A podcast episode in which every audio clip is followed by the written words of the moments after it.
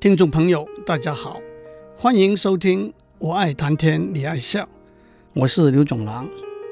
有一部电影叫做《神鬼交锋》，男主角是有名的英俊小生 Leonardo DiCaprio，相信很多人看过，起码也听过这部电影。这部电影里头讲的是被称为美国历史上最年轻。最大胆的一个骗子阿伯里 Frank a b e n e l Jr. 的故事。阿伯里十六岁的时候，高中还没有念完，离家出走，五年之内假冒是泛美航空公司的副驾驶，在大学里头当过讲师，在医院里头当过实习医师的总管，做了八个月助理检察官。兑换了两百五十万美元的空头支票。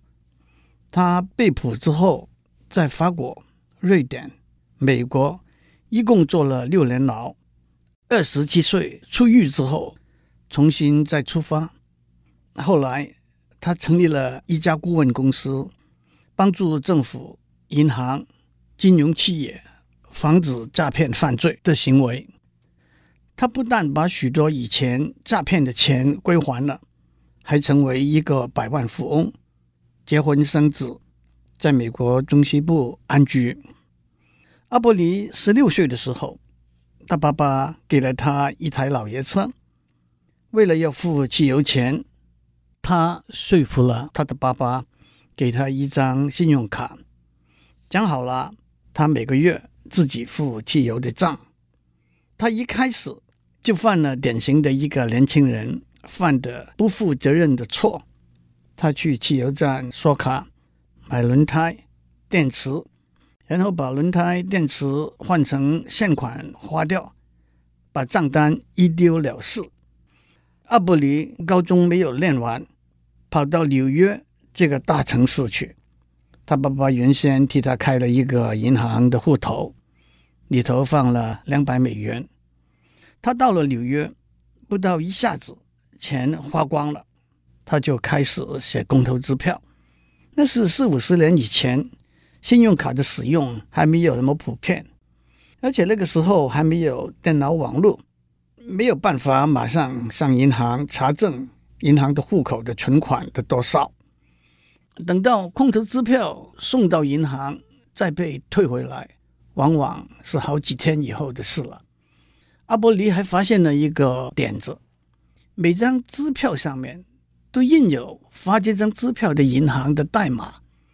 这个代码前面两个数字是这家银行在美国十二个地区所属的地区。如果把这两个数字改一下，这张支票就会被送到错误的地区的支票交割清算中心处理。等到再辗转送回来。又多耽搁了好几天了。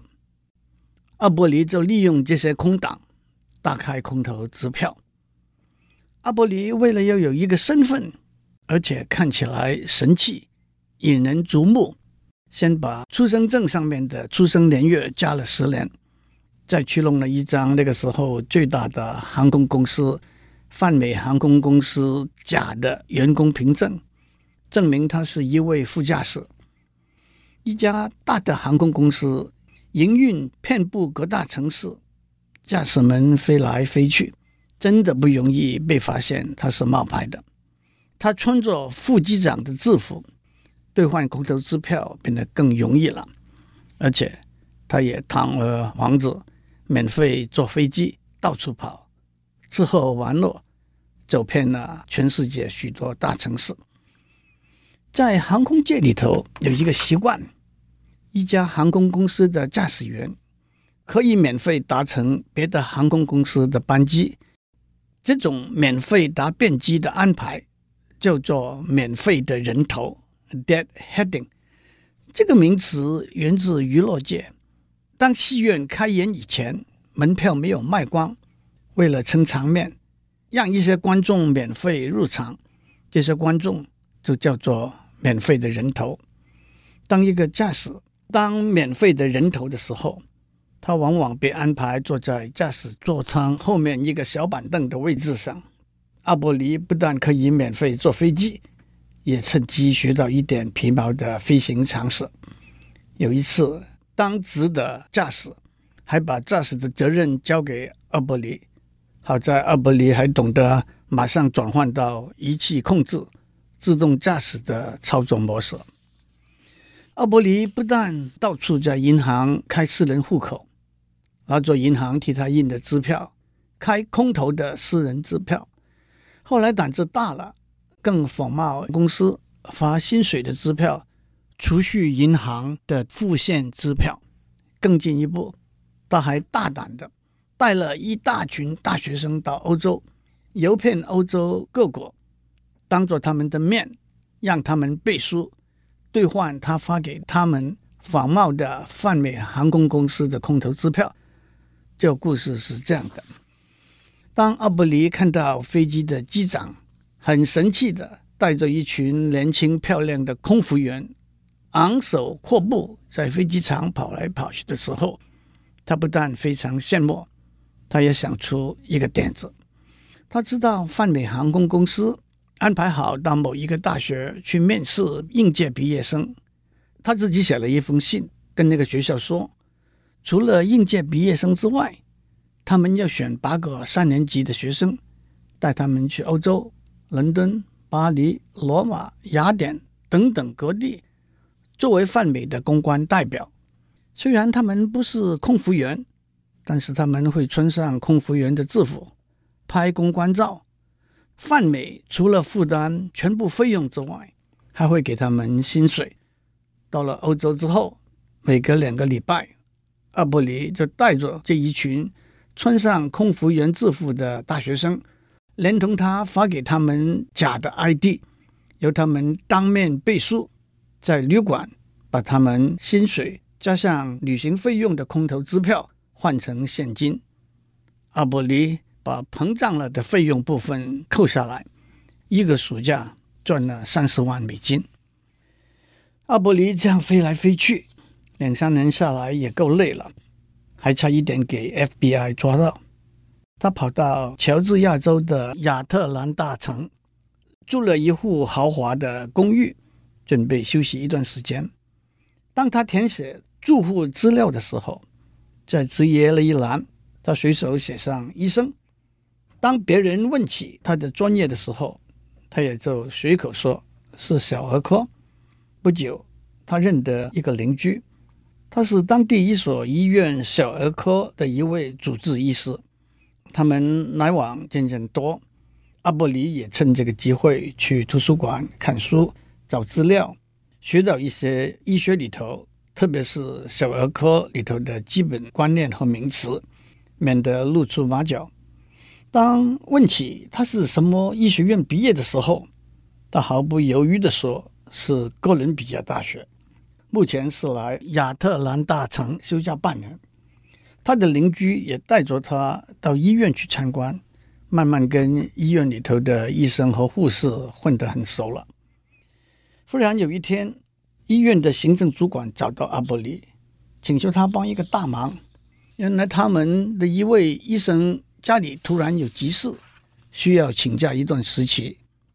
他要阿伯尼代理他的责任，每天大夜班，手底下有七个医学院刚毕业的第一年实习医师，四十个护士，还有好几十个负责杂务的人员。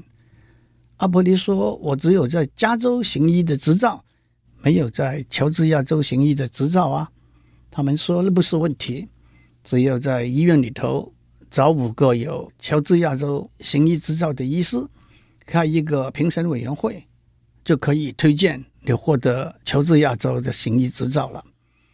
在那个评审委员会上，委员们闲聊天一下子就让他通过了，获得了在乔治亚州行医一年的许可。因为阿伯尼的主要责任是监管他手底下的医生和护士。他总是把实务工作推到医生和护士身上，又说要给他们实习的机会，又说要听他们的意见。这些第一年实习医生还因此对他特别尊敬，说他真的把他们当作医生来看待。他脑筋又快，嘴巴又溜。有一次，他要进开刀房，却连口罩都忘了戴。当护士提醒他的时候，他笑笑说：“我又不是来抢银行，戴口罩干什么？”有一次，护士紧急传呼他，请他马上到六零八号房去，那里有一个蓝色的婴儿。他连什么是蓝色的婴儿都不知道。蓝色的婴儿是由于婴儿心脏有问题，血里缺氧，皮肤变蓝。他的回答是：“等一下，我得先去六零九号房间，那里有一个绿色的婴儿。”护士以为他是在耍幽默，不知道他在玩拖延遮掩的手法。他这样工作了一年，医院才找到人取代他。他就离开亚特兰大城，去到路易斯安那州了。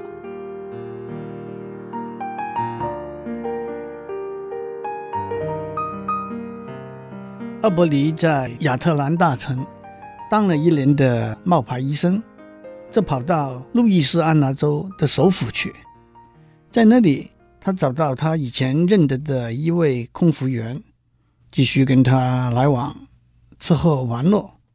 阿布里曾经在他面前吹牛说，他是哈佛大学法学院的毕业生。这位空服员介绍他认得路易斯安那州的州检察署里头的官员。厄伯里伪造了一张哈佛法学院的毕业证书，参加律师考试，考了三次，居然终于通过了。他在州检察署里头找到一份助理检察官的工作。在这个职位上混了九个月，他人缘好，口才辩捷，衣着入时，偶然有些小案件也可以蒙混的应付过去。后来他遇到一个真正的哈佛法学院毕业生，起初他对他非常友善，逐渐从交谈里头发现了很多疑点，开始怀疑他。是不是哈佛法学院的毕业生？阿伯里知道大事不妙，就逃之夭夭了。他跑到犹他州去，在报上看到有一个大学需要暑期课程代课的老师的消息，他就毛遂自荐，说他自己的本职是航空公司的副机长，因为中耳发炎停飞休假六个月。他是哥伦比亚大学的 PhD，曾经在纽约城市大学教书两年。他伪造了一份哥伦比亚大学的成绩单，两封纽约城市大学教授写的介绍信，他就被聘用了。他教一门大一、一门大二的课，每门课都有六七十个学生。反正学校规定，他一定得按照指定的课本的内容授课。他照本宣科，以他的口才和性格，十分受到学生的欢迎。他临走的时候，院长还特别跟他说：“当我们有一个终身职的缺的时候，我们真希望能够把您邀请回来啊。”阿伯里招摇撞骗的生涯，从他十六岁的时候开始，终于在五年之后结束了。他在法国被捕。判刑一年，在生活和卫生条件都非常恶劣的监狱里头被关了半年之后，他被引渡到瑞典，在瑞典监狱里头的医疗、食物和生活环境都大大改善，而且检到人员、警察和法官都尊重维护他在法律上的权益。阿伯里刑期快满的时候，法官告诉他。意大利、西班牙、土耳其、德国十几个国家都因为他的犯罪行为在排队等着引渡他。在意大利坐牢恐怕跟在法国坐牢一样可怕，但是法官帮了他一个大忙，他把阿伯里驱逐出境，因此阿伯里只好被送回到美国去，而且按照美国的法律。他就不会再被别的国家引渡了。阿伯里从欧洲被送回美国的时候，在飞机落地前的十分钟，躲在洗手间里头，打开马桶底下的一个洞，钻到飞机的下面，跳下来溜走了。不过他跑到加拿大去，还是被抓回来，判刑十二年，坐了五年牢之后，就以行为良好得到假释。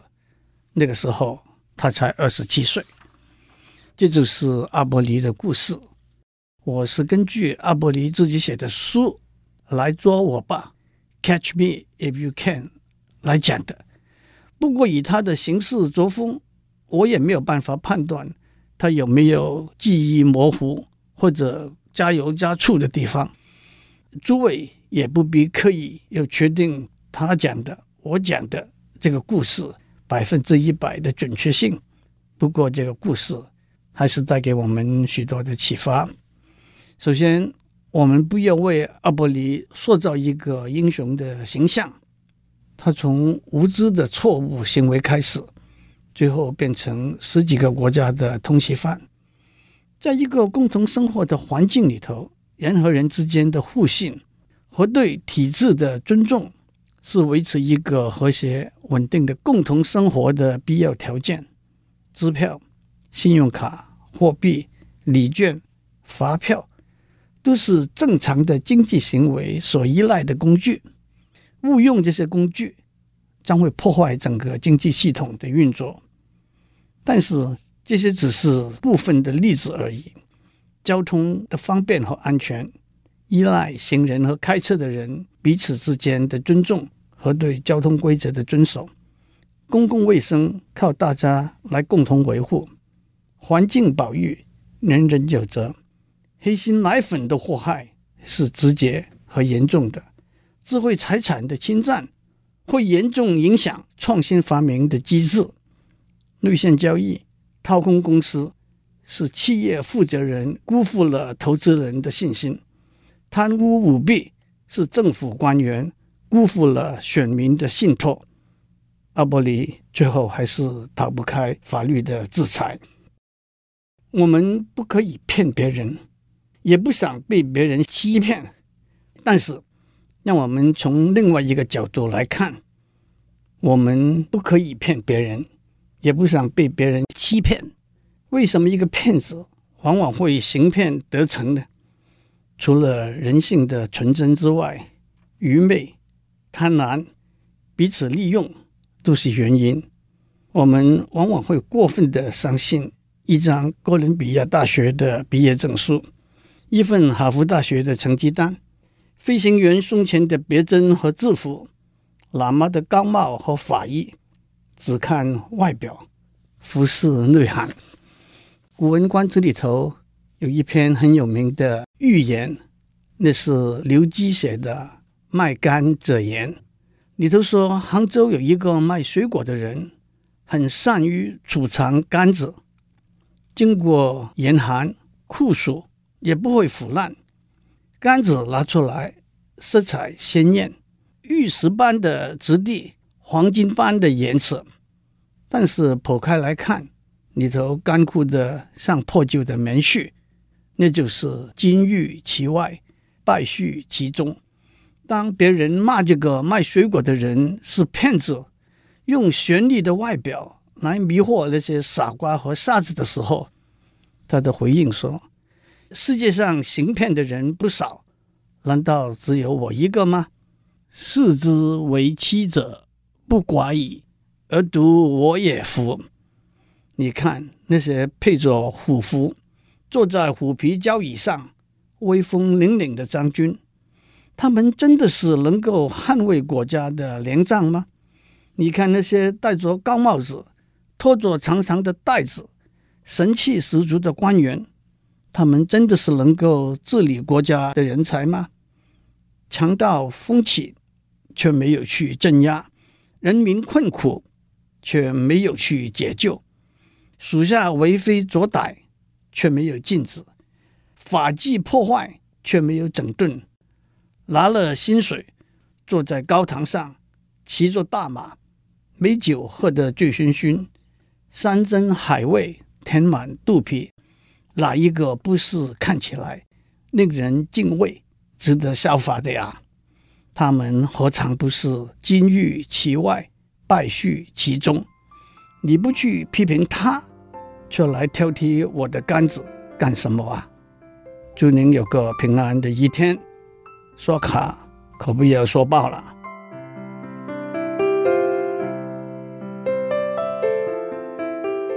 以上内容由台达电子文教基金会赞助播出。